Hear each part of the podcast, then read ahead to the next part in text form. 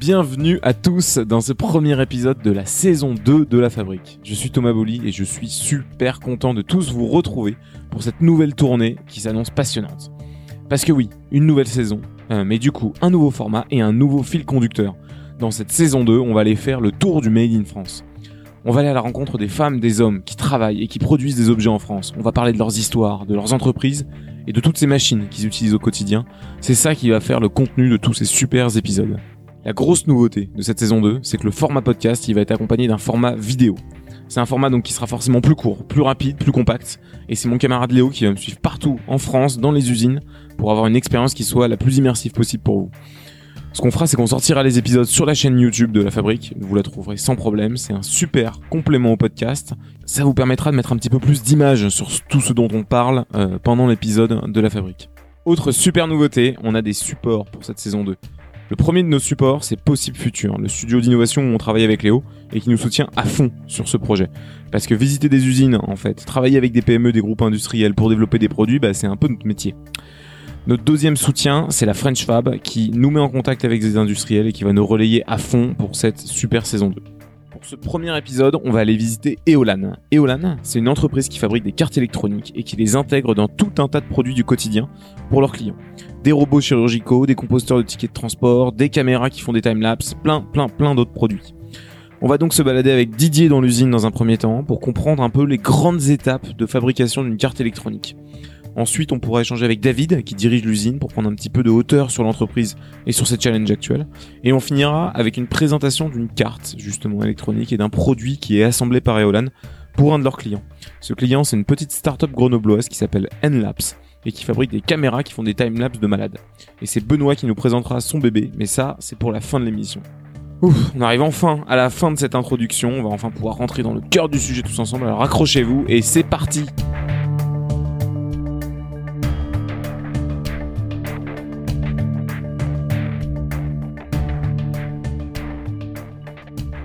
Donc là, on est devant l'usine d'Eolan à Valence, où euh, ils fabriquent tout un tas de cartes électroniques et les assemblent dans plein de produits.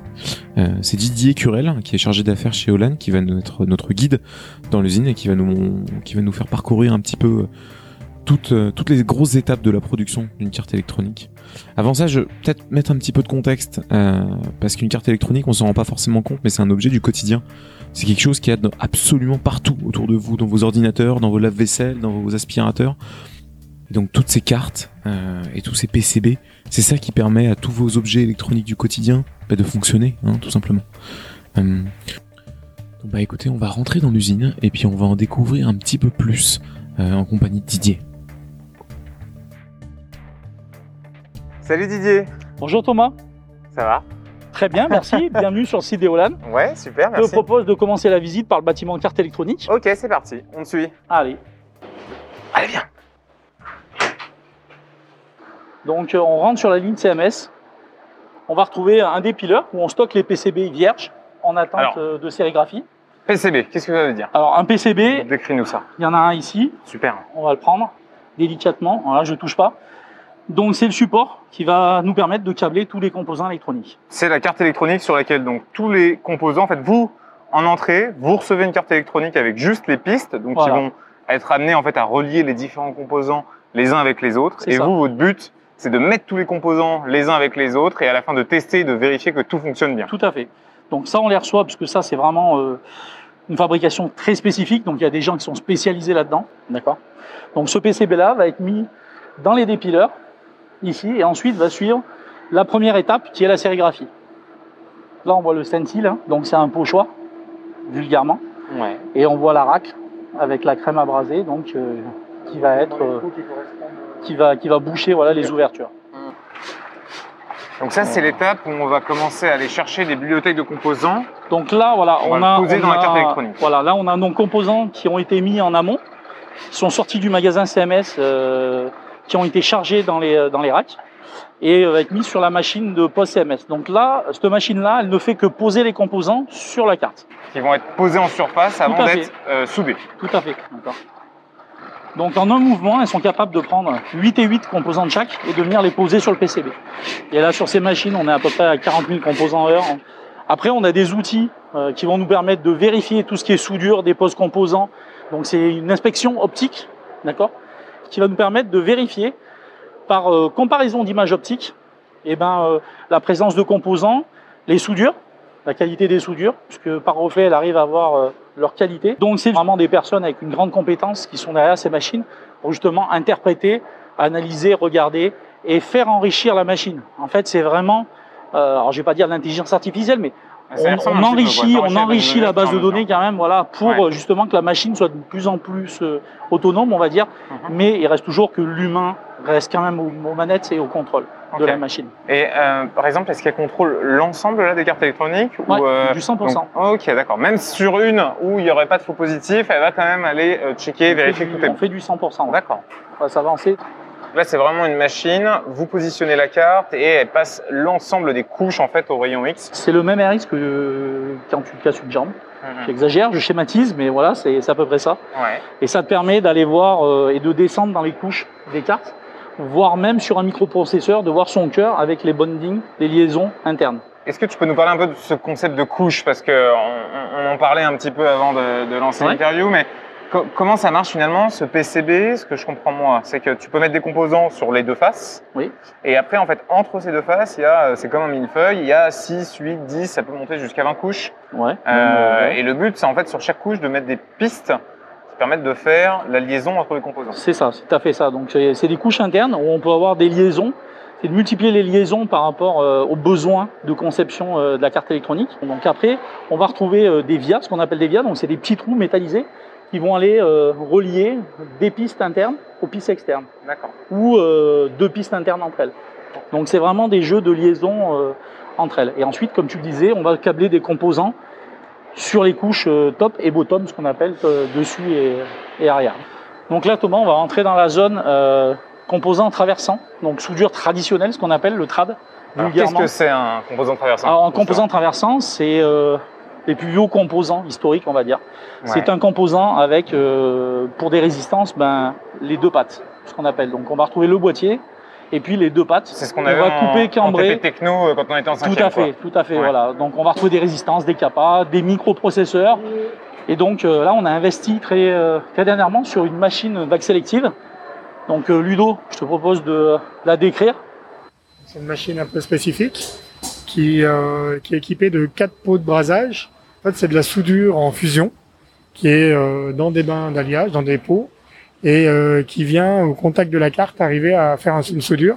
Ça remplace le fer à souder en fait. Des espèces de petites fontaines d'étain Exactement. viennent au contact des Vous pattes pouvez vous visualiser sur l'écran. En fait, les quatre pots sont représentés sur sur les écrans. Euh, Les composants ont été installés, ils ont été soudés. Qu'est-ce Ouais. qui reste à faire derrière? Donc on fait quand même un petit, euh, un petit contrôle visuel. Donc euh, Contrôle visuel, comme classique. euh, voilà Mhm. classique. Comme Donc, après chaque étape, comme tu disais tout à l'heure. Tout à fait. On est Mhm. toujours dans la maîtrise de nos process. Donc, euh, on a une opératrice qui va aller faire euh, par rapport au plan de la carte, euh, qui va aller prendre des cartes en sortie et puis qui va s'assurer bah, que tous les points ont bien été soudés, que la machine n'en a pas oublié une, qu'il n'y a pas de dérive dessus. Voilà. Et si jamais il y a un défaut, bah, reprendre, signaler au process et corriger tout de suite en amont. On est vraiment dans des boucles de réaction très courtes pour, euh, pour ne pas avoir euh, une taille de, de, de, de carte à reprendre ou autre, une hémorragie. Quoi. On est vraiment sur du, du, du court délai et, euh, et les machines, les investissements qu'on fait chez Olad euh, sont là pour vraiment optimiser le process et nous garantir une répétabilité, une homogénéité des process. L'humain est encore une fois toujours euh, un des derniers maillons où en fonction de la soudure, si le composant il est dessous, donc la vague ne peut pas les souder, elle va pas souder dessus, donc ben, ça va être soudé à la main euh, par des opératrices. Donc euh, C'est du travail d'orfèvre. tout à fait. Donc c'est vraiment des expertes euh, dans le métier. Elles ont une maîtrise de la gestuelle et de la soudure. Donc c'est vraiment un métier spécifique, à forte compétence et à forte valeur ajoutée. Toi Didier, euh, la soudure, euh, tu saurais faire? Oui, chez moi dans mon garage, pour mes fils électriques, mais ça s'arrête là. je m'y Ah, amuserai pas. Je ne suis pas un expert et je m'amuserai pas. Non, mais voilà, c'est vraiment, euh, voilà, c'est vraiment des des gens qui sont pointus dans leur domaine, Mhm. qui ont une compétence particulière et voilà, et ça vaut de l'or. Donc euh, c'est vraiment précieux dans l'industrie. Donc là, Didier, on est dans l'atelier d'intégration. Tout à fait. Donc euh, la zone où on intègre nos produits. Donc on a vu l'atelier carte. Donc les cartes vont transiter ici et vont être ensuite intégrées. Intégrer. Qu'est-ce que tu veux dire par intégrer si Donc, juste- c'est-à-dire assembler les cartes électroniques dans un boîtier plastique ou dans une mécanique pour fabriquer un produit fini Mhm. ou un sous-ensemble.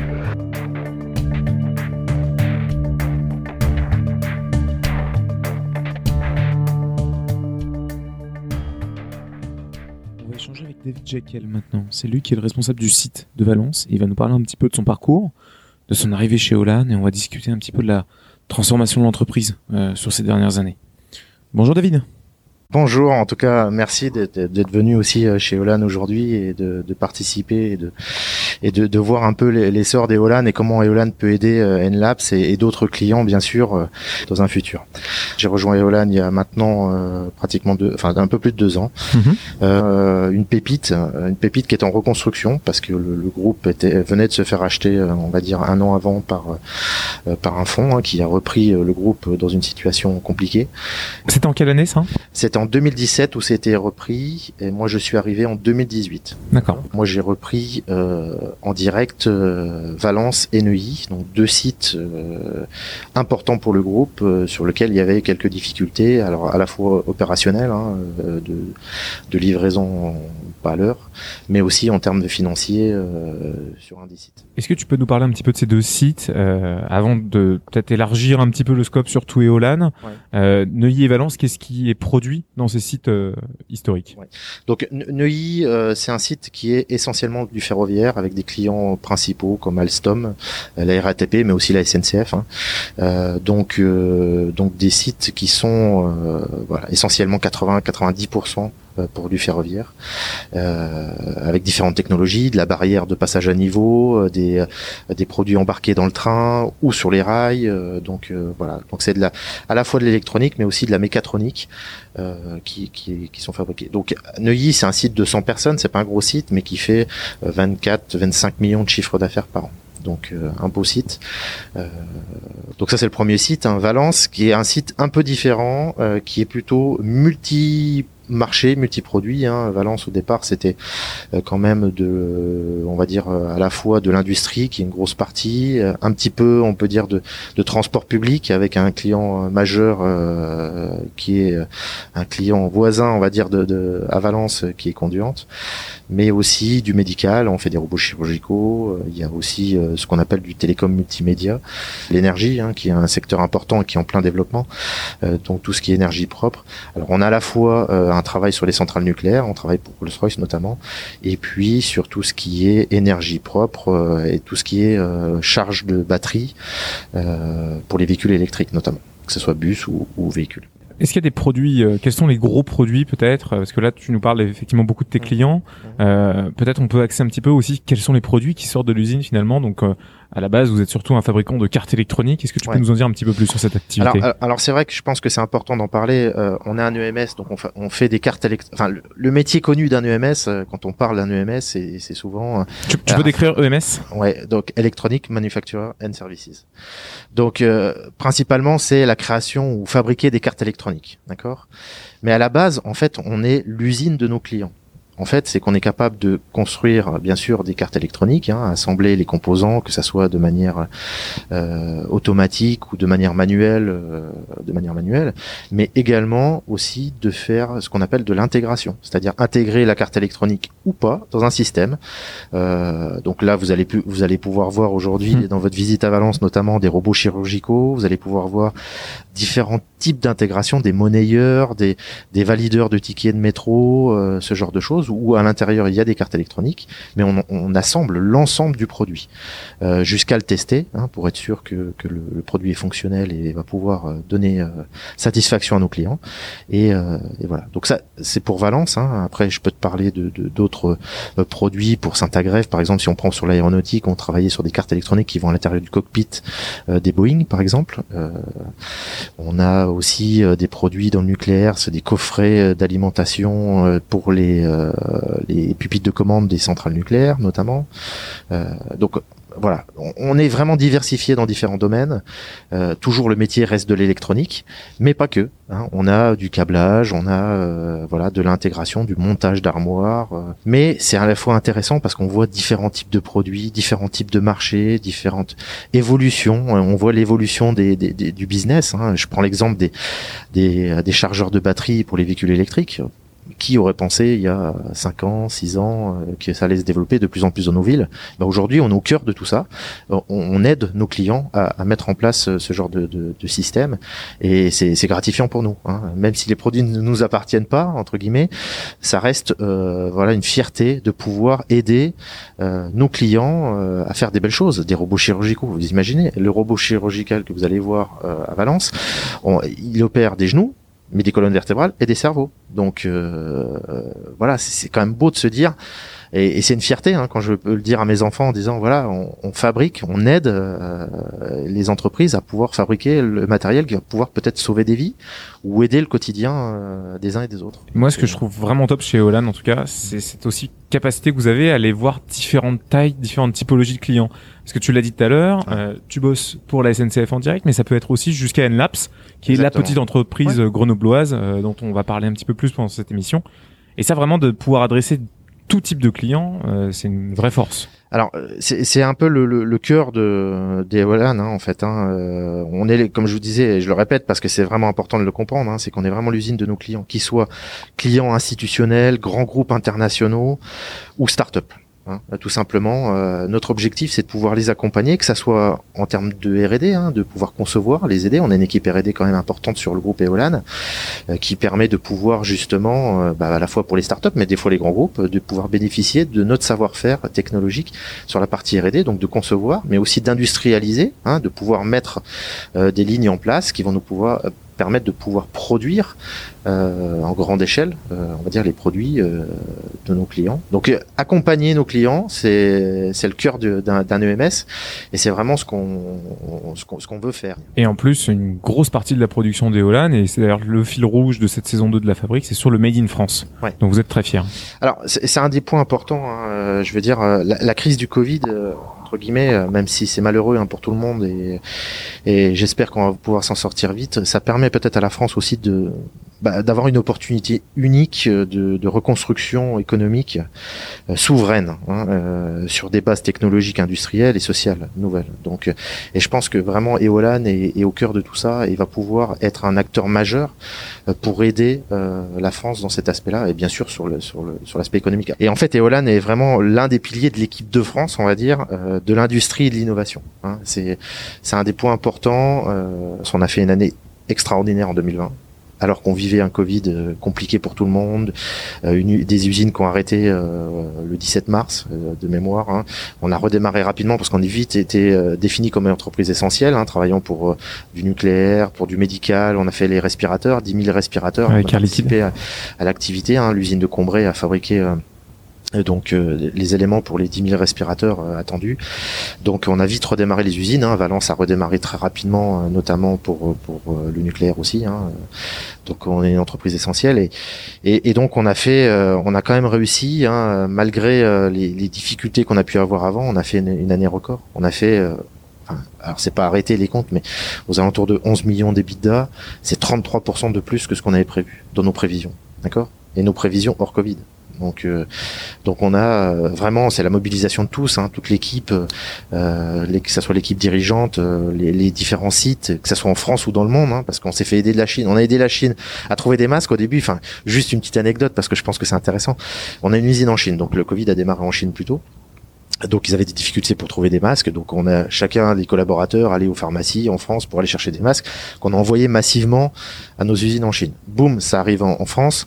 Euh, bien sûr, pénurie des masques. Hein, enfin, vous l'avez connu. Hein, donc euh, ben, la Chine a, a, joué le jeu, hein, vraiment euh, a fait le nécessaire parce que eux ils étaient pratiquement sur la sortie de leur crise euh, pour nous approvisionner des masques. Ce qui nous a permis de redémarrer le plus vite possible. On a pu redémarrer dans des conditions safe euh, pour nos équipes, c'est-à-dire avec des masques, avec du gel et vraiment très rapidement. Euh, et ça, c'était vraiment l'élan et la mobilisation de l'ensemble de nos équipes, hein, et pas qu'en France, mais dans le monde.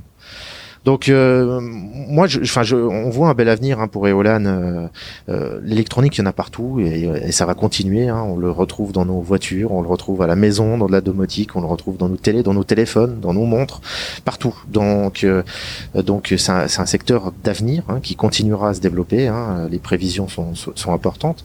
Maintenant, faut être prêt. Et, et vraiment, c'est l'objectif hein, de transformation qu'on a sur le groupe Eolan pour pouvoir être prêt et de pouvoir être là pour nos clients qui eux aussi sont peut-être en attente dans certains cas de, de, de, que le marché se réveille, que, que leurs propres clients euh, s'engagent, parce qu'avec le Covid, tout le monde se pose des questions, bien sûr. Et, et nous, on se prépare pour être prêt pour nos clients. Donc, Puis en plus, là, dans un contexte de pénurie de voilà de, de, oui. matières premières, quoi, qui est assez, qui tend un petit peu toute l'industrie autour de l'électronique, de est-ce qu'on va réussir à faire approvisionner tel composant ou tel composant, qui, qui doivent être des gros sujets pour tout le monde et donc pour vous? Ouais. Euh, non, c'est vrai que c'est. Euh, alors on l'a un petit peu vécu en 2000, euh, allez, on va dire 2017, 2018, voire 2019, hein, la pénurie des composants. Euh, et donc on avait travaillé sur le sujet, et ce qui nous permet d'appréhender peut-être différemment aujourd'hui euh, cette crise, qui est importante, sur lequel euh, tout le monde nous aide, que ce soit nos propres clients, euh, que ce soit aussi dans certains cas l'État français, hein, de manière à essayer à avoir avec un collectif d'autres entreprises électroniques, bien sûr, pour nous aider à essayer de trouver des solutions pour cette pénurie. Alors, faut, faut pas rêver, hein, cette pénurie vient de la 5G hein, notamment, euh, donc euh, et puis de l'évolution de l'électronique qui va à une vitesse et euh, des fournisseurs qui ont peut-être euh, mis en stand-by ou attendu euh, pour faire leur investissement et qu'ils accélèrent maintenant pour pouvoir pallier à la demande. Donc on va vivre des moments compliqués euh, sur lesquels il va falloir être vraiment réactif en fait, hein, c'est de pouvoir acheter rapidement dès qu'on peut les composants qui sont disponibles parce qu'elles ne resteront pas longtemps, ça c'est sûr. Mais il faut pas faire tout et n'importe quoi parce qu'on a l'occasion aussi de faire des bêtises en, en, voulant tout acheter. Et quand il nous manque un composant et qu'on a les 90 autres de la baume euh, dans l'usine, et eh ben c'est du stock. Et le stock c'est du cash. Et le cash roi, ça nous permet de, de, de, faire vivre une entreprise. Donc, donc il faut être vigilant. Euh, c'est une période de, de toute où il faut vraiment être faire attention à, à tout ce qu'on fait. Mais encore une fois, euh, l'objectif d'Eolan, c'est vraiment d'être là euh, pour ses clients et de se préparer à la croissance. Est-ce que peut-être tu peux revenir un tout petit peu sur ton parcours chez Eolan Moi, il y a deux questions que je me pose. Est-ce que euh, tu parles un petit peu de reprise du site. Est-ce que tu peux nous citer un, une belle réussite, quelque chose euh, voilà dont tu es particulièrement fier, et peut-être quelque chose aussi où il y a eu un petit raté ou quelque chose que tu aurais pu faire différemment maintenant avec un petit peu de recul dans toute cette reprise et dans ces deux années euh, que tu as déjà faites chez Olan Alors c'est différent d'un site à l'autre, mais si on prend le site de Neuilly, la plus grosse réussite, c'était le rattrapage euh, du retard chez notre client principal euh, dans le ferroviaire, euh, où historiquement, depuis des années, on parle de plusieurs millions de retards de, livraison qu'on a pu réussir. Alors avec l'aide du client, bien sûr, hein, on a réussi à travailler avec eux sur des modifications, sur des choses. Euh, et donc ça, c'est le plus gros succès parce qu'on a pu rattraper le retard complètement sous un an, hein, pendant la période du Covid en plus, donc avec les arrêts des entreprises entreprise on a réussi à mobiliser tout le monde et à, vraiment et à mobiliser aussi nos fournisseurs pour pouvoir rattraper ce retard. Donc c'était c'était vraiment la plus grosse réussite sur le site de Neuilly. Sur le site de Valence, alors c'est c'est différent. Je, je dirais qu'un des plus gros enjeux quand je suis arrivé à Valence, c'était le stock. Un site qui faisait à peu près. Alors au, moment où je suis arrivé, c'était une année charnière. On allait faire 30, aux alentours de 30 millions de chiffre d'affaires. On avait pratiquement 9 millions de stocks, euh, colossal. Euh, donc on a vraiment travaillé sur le sujet pour réduire nos stocks tout en continuant à pouvoir livrer nos clients. Donc on a à la fois baissé nos stocks drastiquement euh, de plus de 20%. Et on a continué à améliorer notre euh, OTD, hein, notre livraison en temps et en heure. Donc, donc ça, c'était vraiment les plus gros succès.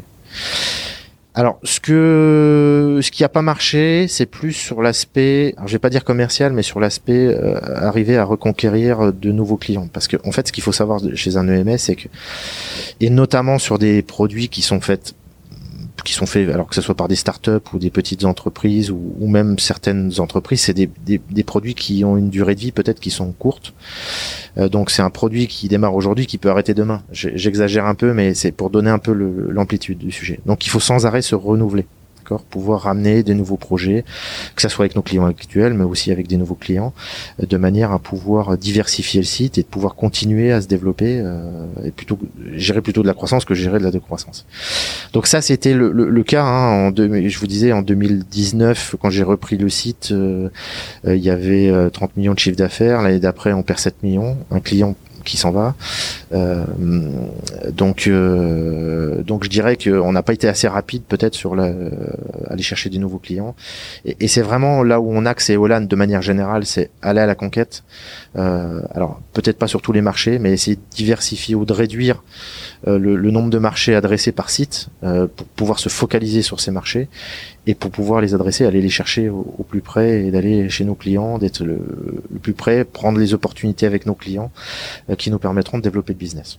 Donc je dirais c'est ça en fait qui était euh, sur l'année 2019-2020 qui était le plus compliqué pour pour nous malgré des performances industrielles vraiment importantes. Ok. Très bonne.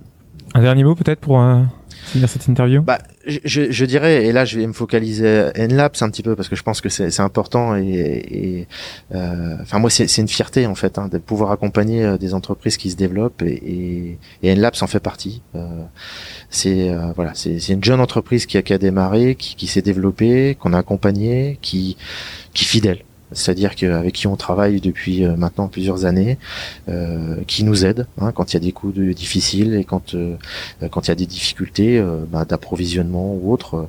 Euh, voilà. Donc c'est des, des, des, des start-up, je dirais. Alors je dirais même plus, c'est même pratiquement plus une start-up maintenant, mais voilà, qui, qui sont voilà, c'est des pépites pour moi françaises. Hein, et j'espère qu'elles resteront en France et, et voilà, qui, qui, font travailler un écosystème français aussi.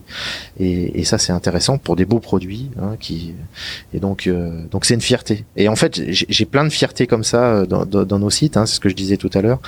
Mais euh, Nlabs en fait partie et, et, voilà, je leur souhaite plein de réussite euh, pour leur développement futur, leurs nouveaux projets, euh, produits qui vont qui vont sortir et, et on suit ça de près euh, et on les accompagnera à tout propos.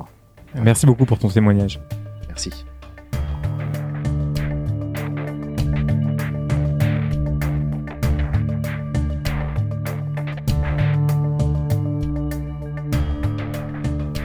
Pour finir cet épisode, on va avoir le droit à la présentation de la caméra de la société Nlaps qui est assemblée ici chez Eolan, le tout par Benoît. Vas-y Benoît, présente-nous un petit peu là, ta petite caméra là, ça, Alors, ça m'intéresse. Pas de soucis, donc euh, Tiki c'est ça, c'est un des maillons de la solution euh, Timelapse Nlapse. Euh, et donc ce premier maillon, c'est un appareil de prise de vue dédié pour le timelapse qu'on appelle Tiki. Euh, et donc c'est une caméra euh, autonome, étanche et connectée. Euh, donc c'est un appareil photo qu'on peut laisser euh, à l'extérieur sur une longue période. Ouais. On parle de plusieurs mois, voire années. Hein. Ah oui, ok, Ouais. plusieurs années. Euh, de- nos caméras elles sont installées en moyenne entre 12 et 18 mois à peu près. Euh, et donc on va l'installer sans infrastructure pendant toute la période de l'événement. Euh, et la caméra va prendre des photos à intervalles réguliers. Par exemple sur 18 mois, elle va prendre une photo toutes les 10 minutes, tout le temps, et l'envoyer en 4G sur une plateforme web dédiée. Ok, c'est Voilà. quoi le but? Alors le but c'est de c'est de réaliser ce qu'on appelle du time lapse, donc de la vidéo accélérée et montrer un phénomène lent en quelques secondes. Donc euh, instinctivement on pense à euh, la construction d'un bâtiment, euh, le passage des saisons, euh, l'étude du changement climatique, les glaciers qui fondent, euh, ce ouais. type d'application Mhm. euh, par exemple. Et puis après il y a tout ce qui est euh, extraction des data qui sont contenues dans ces images. On va pouvoir faire des analyses de flux, du comptage, de la détection de personnes, d'objets, de ports de Vous pays. ça aussi à des villes à des On peut vendre ça effectivement à des villes, donc dans Ouais, des usages type smart city, euh, tout ce qui est suivi de chantier, un peu plus Ouais. classique, donc BTP, rénovation, ouvrage d'art, euh, tourisme événementiel, des usages qui se rapprochent un peu de la webcam. Ouais. Euh, et après une, une part par exemple universitaire avec euh, de l'étude, euh, justement euh, souvent axée autour du, euh, du changement climatique. On travaille avec pas mal de glaciologues par exemple. Tu parlais d'autonome. euh, comment comment l'alimenter en fait En fait, euh, la caméra, elle, est, elle fonctionne sur batterie et elle est alimentée par un panneau solaire. Donc euh, là où il y a l'étiquette sur le dessus, ouais, c'est un panneau solaire. marche Euh, donc euh, voilà, qu'on pourrait, euh, qu'on pourrait enlever. Donc c'est c'est une surface solaire tout simplement. Et donc pendant pendant toute sa durée d'installation, la, la batterie se recharge quand il y a du soleil euh, et la, la carte consomme sur la batterie l'énergie qui a été stockée. Mais tout ton- simplement. Parce que là, ton panneau solaire, en général, c'est quoi? C'est du silicium, ce sont des matériaux comme ça Oui, tout à fait, là, c'est- quoi? Il y a un... Alors- tu mets du plastique par-dessus Enfin, Ah, le, le revêtement Ça, un petit peu en nid d'abeille. Alors Ouais, ça, c'est ouais. un revêtement. Euh, ah, c'est un revêtement Saint-Gobain qui permet euh, à la caméra d'être résistante, y compris à la grêle. D'accord. Euh, c'est un revêtement qui est spécifique pour, euh, pour ce type de panneau solaire. Ça se trouve sur certains panneaux que vous avez sur les toitures. Donc, euh, parce qu'on est habitué, tu sais, à avoir ces revêtements de panneaux solaires très métallisés, très métalliques. Là, effectivement, là, bah, la couleur, on est sur des bien. silicium monocristallins, donc effectivement, la couleur est, euh, est là euh, assez foncée, assez uniforme. Ok, mais c'est bien. Mais aussi, c'est- c'est bien du silicium, ouais. Ouais, regardons un petit peu comment elle est fabriquée là, cette, cette caméra. On a quelqu'un qui est en train de travailler là de façon très minutieuse et ça va extrêmement vite. Oui. Là, on a Lorraine qui est en train d'installer la carte dans une des caméras Tiki. Donc, bon, déjà, toute la base, elle a été fabriquée en amont avec des étapes de collage, avec des étapes d'intégration. On voit, il y a déjà, euh, par exemple, euh, la batterie qui est installée dans la caméra. On a euh, les objectifs qui ont déjà été montés. Donc, il y a déjà eu pas mal d'étapes. Et là, la, prochaine étape, celle qui est en cours, c'est de positionner la carte électronique, tout simplement, l'installer dedans, bien la visser, de connecter la batterie pour rendre en fait la, caméra prête pour le test. Donc l'étape qu'on verra, qu'on pourra voir juste après. Ouais, ça, je sais que le, tout ce qui est euh, visserie, c'est assez compliqué en fait d'automatiser ces opérations-là. Ça demande des Oui. précisions un peu, un peu ridicules. Et alors pas fait, bah, euh, le faire manuellement. euh, exactement. Donc la, seule chose qui finalement est euh, est automatisée là, c'est par exemple les coupes de serrage. Tout est Ouais. tout a été ouais, calibré. Voilà, on a on a quasiment une visseuse par opération. euh, tout est tout est prêt en amont, mais oui, c'est euh, ça reste une opération manuelle malgré tout. Ouais, parce que le but, c'est que en fait, euh, l'opératrice puisse venir visser la vis et qu'elle se visse toujours avec la même force, quoi. C'est ça. Pour pas que à la fois soit ta carte électronique soit trop vissée, tu viennes endommager ton pas de vis, ou alors que bah, fi- finalement ta vis pendant pendant le cours de vie, Et- bah, elle se barre, quoi. Exactement, c'est ça. Et bon, sur la carte électronique, en l'occurrence, ce serait pas forcément très grave, mais on est par exemple sur une caméra étanche. Euh, la caméra en elle-même est fermée par des vis. Ouais. Donc euh, forcément, en fonction du serrage, euh, la caméra va être plus ou moins étanche. Ouais, ouais, ouais. Donc on est obligé de qualifier ce process-là pour que pour que ça marche bien. D'accord.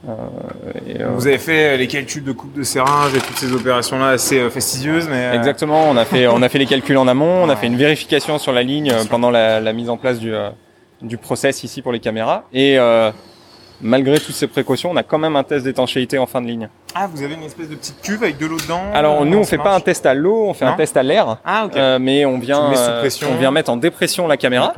Euh, on bloque toute toute sortie d'air Mhm. et on regarde la, la variation de pression. Forcément, si la pression n'évolue pas, c'est que la caméra est étanche. Ok, pour le process. Mais donc là, demain, la caméra, elle peut euh, être posée, je sais pas, j'imagine la construction d'un pont par exemple. Tu la poses euh, sur Ouais. un caillou au loin et euh, bah, il aura beau avoir des tornades, des machins, la grêle, etc. Elle bouge pas quoi. Exactement, c'est Bon, la promesse de la caméra. Bon, les tornades peut-être pas, les tornades peut-être pas, mais ouais, ouais, est- la caméra est vraiment faite pour résister aux conditions extérieures, à la fois en plage de température, euh, à la pluie, à la grêle, euh, à toutes ces conditions-là. On en a euh, dans, dans beaucoup de conditions différentes, y compris en haute montagne. Ok. Euh, donc c'est une caméra qui est conçue pour l'extérieur. Et donc le but aussi, j'en reprends un petit peu, c'est on stocke pas en fait les vidéos, euh, enfin les vidéos Oui. issues du timelapse, on les stocke pas sur la caméra, tout est envoyé sur le cloud, il n'y a pas de carte SD dans la caméra. Alors, il y a une carte SD, forcément, pour, euh, pour ne serait-ce que pour, pour faire le tampon, pour écrire. Par contre, euh, oui, forcément, on pourrait pas stocker sur une seule carte SD euh, un an et demi de- d'événements. Ouais. Ça serait pas possible, ça fait beaucoup trop de données. Ouais. Donc, en fait, la caméra vient décharger euh, très régulièrement ces images. Euh, c'est paramétrable, elle peut le faire en, quasi simu- simultané. Euh, elle envoie ça soit en Wi-Fi, soit en 4G, vers, un- Ouais. vers un cloud dédié.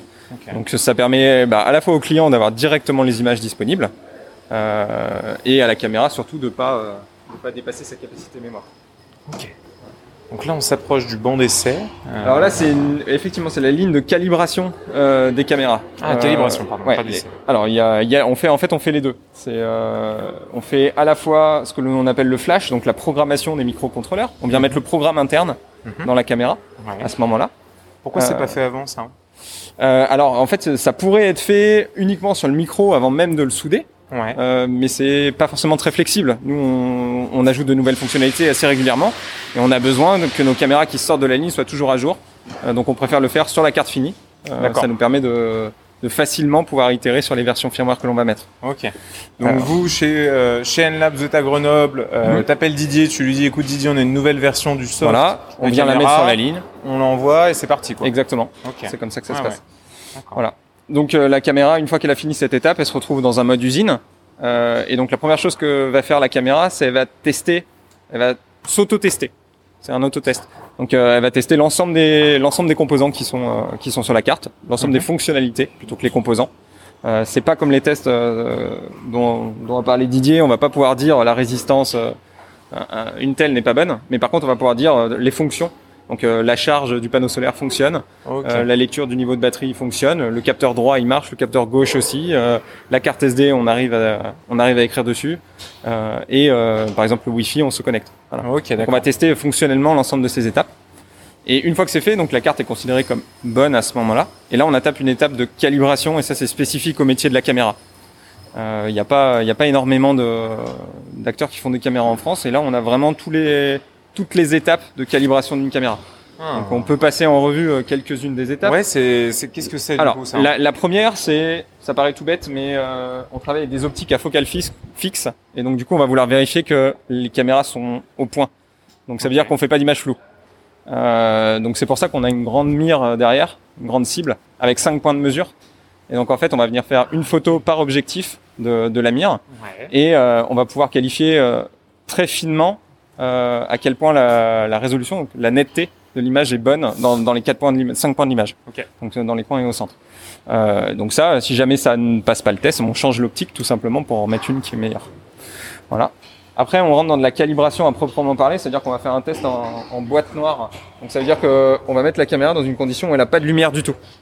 Euh, et donc forcément, si, si on voit des- apparaître des points sur l'image, C'est qu'il y a un problème. ben, en fait, sur un capteur, par exemple, qui fait 16 millions de pixels, comme le nôtre, 2 fois 16 millions de pixels en l'occurrence, fatalement, il y aura toujours quelques pixels euh, qui rendront des valeurs aberrantes. Euh, donc du coup, on met la, la caméra dans le noir et on va venir corriger. On fait une, euh, on, on fait une sorte de carte euh, de, des pixels défectueux. Euh, on les compte. Forcément, s'il y en a trop, euh, la, la caméra est écartée.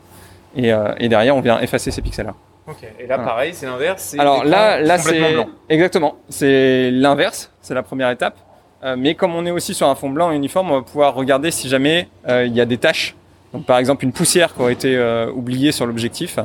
Euh, ça, on va pouvoir le voir. Ok. Euh, ensuite, comme c'est un écran qui est uniforme, on va pouvoir euh, corriger, par exemple, le vignettage, le fait que euh, sur un objectif ou un appareil photo classique, euh, les bords, les coins sont toujours plus sombres que le centre.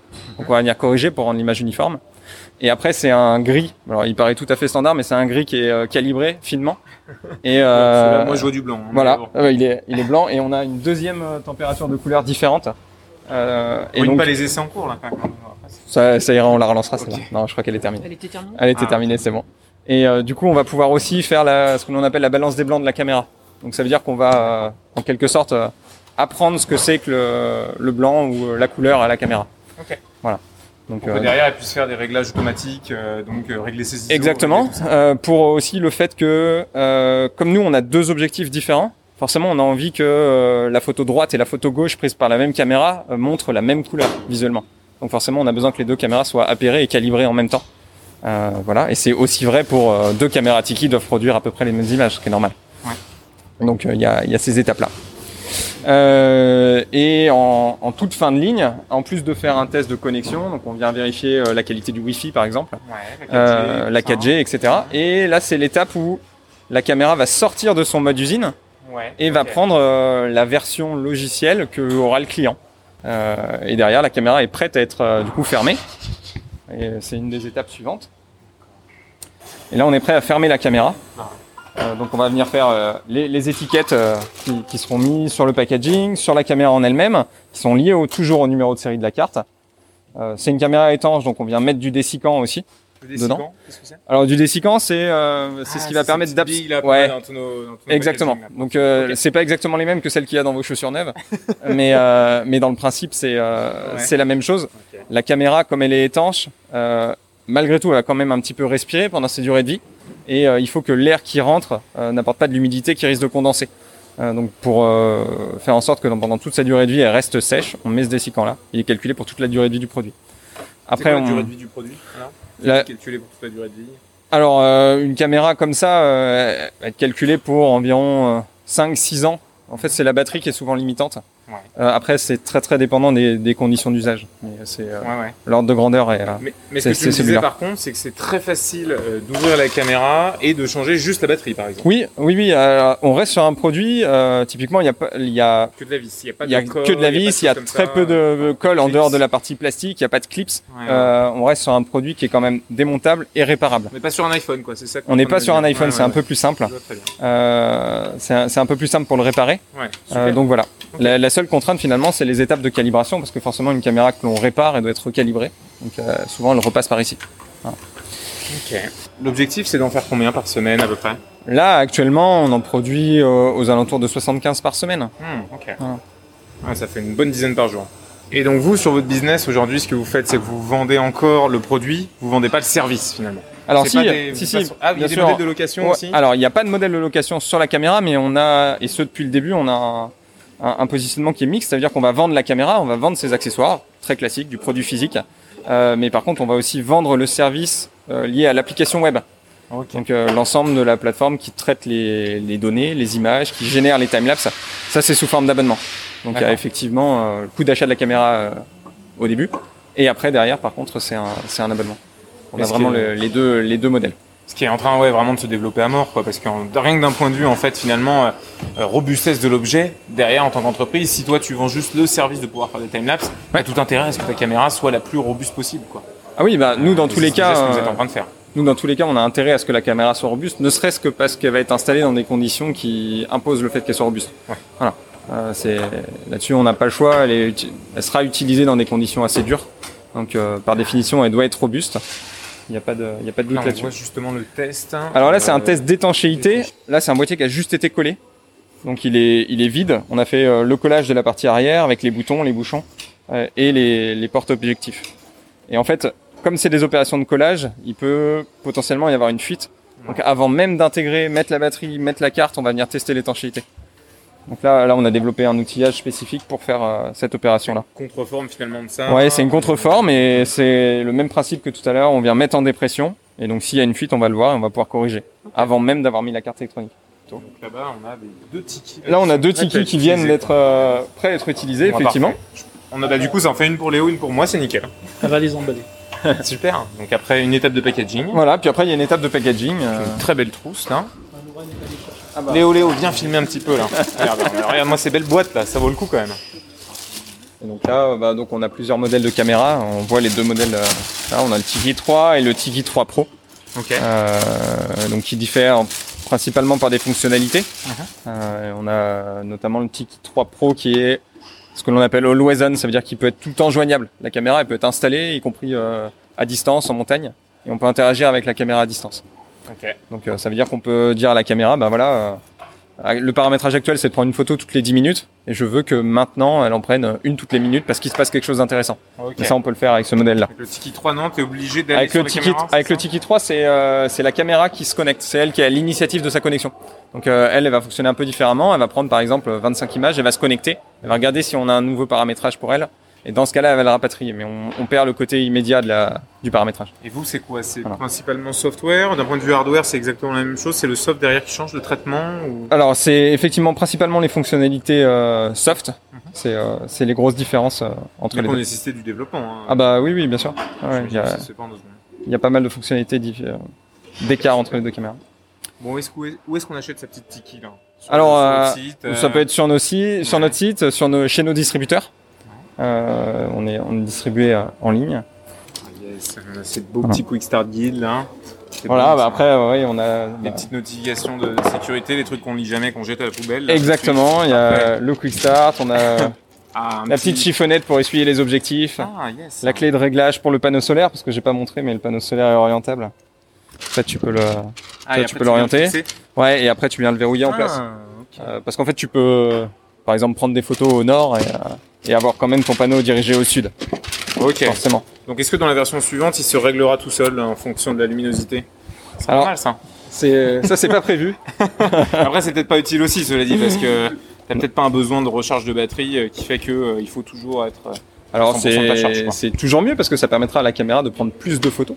Ok. Mais euh, mais là, tout dépend des cas d'usage en fait. Il y Parce a- qu'il y a des moments où tu limites un petit peu. Par exemple, tu vois que ta batterie et plus qu'à 15%. Et là, tu lui dis, bon, ok, là, on. Là- Là-dessus, effectivement, on la, divise par deux nombres de photos dans la c'est journée. ça. La, la caméra, elle a un mode, euh, on va dire, euh, intervalle adaptatif. Ouais. Donc ça veut dire qu'elle est capable de- d'adapter automatiquement son fonctionnement à la ressource. Donc la ressource, c'est euh, la quantité de, de soleil qu'elle reçoit et le niveau de sa batterie. Et en fonction de ça, elle va être capable de faire varier son intervalle de prise de vue de manière automatique. C'est très clair. Voilà. Bah, merci beaucoup, Benoît. Ben, pour c'est rien. précision. Merci Thomas. Merci madame en tout cas. non mais pour cette très belle caméra. Bah vous avez, vous avez fait l'essentiel. Hein. Nous on vous a juste regardé. Donc, tu l'as attention. monté. Merci beaucoup. Top.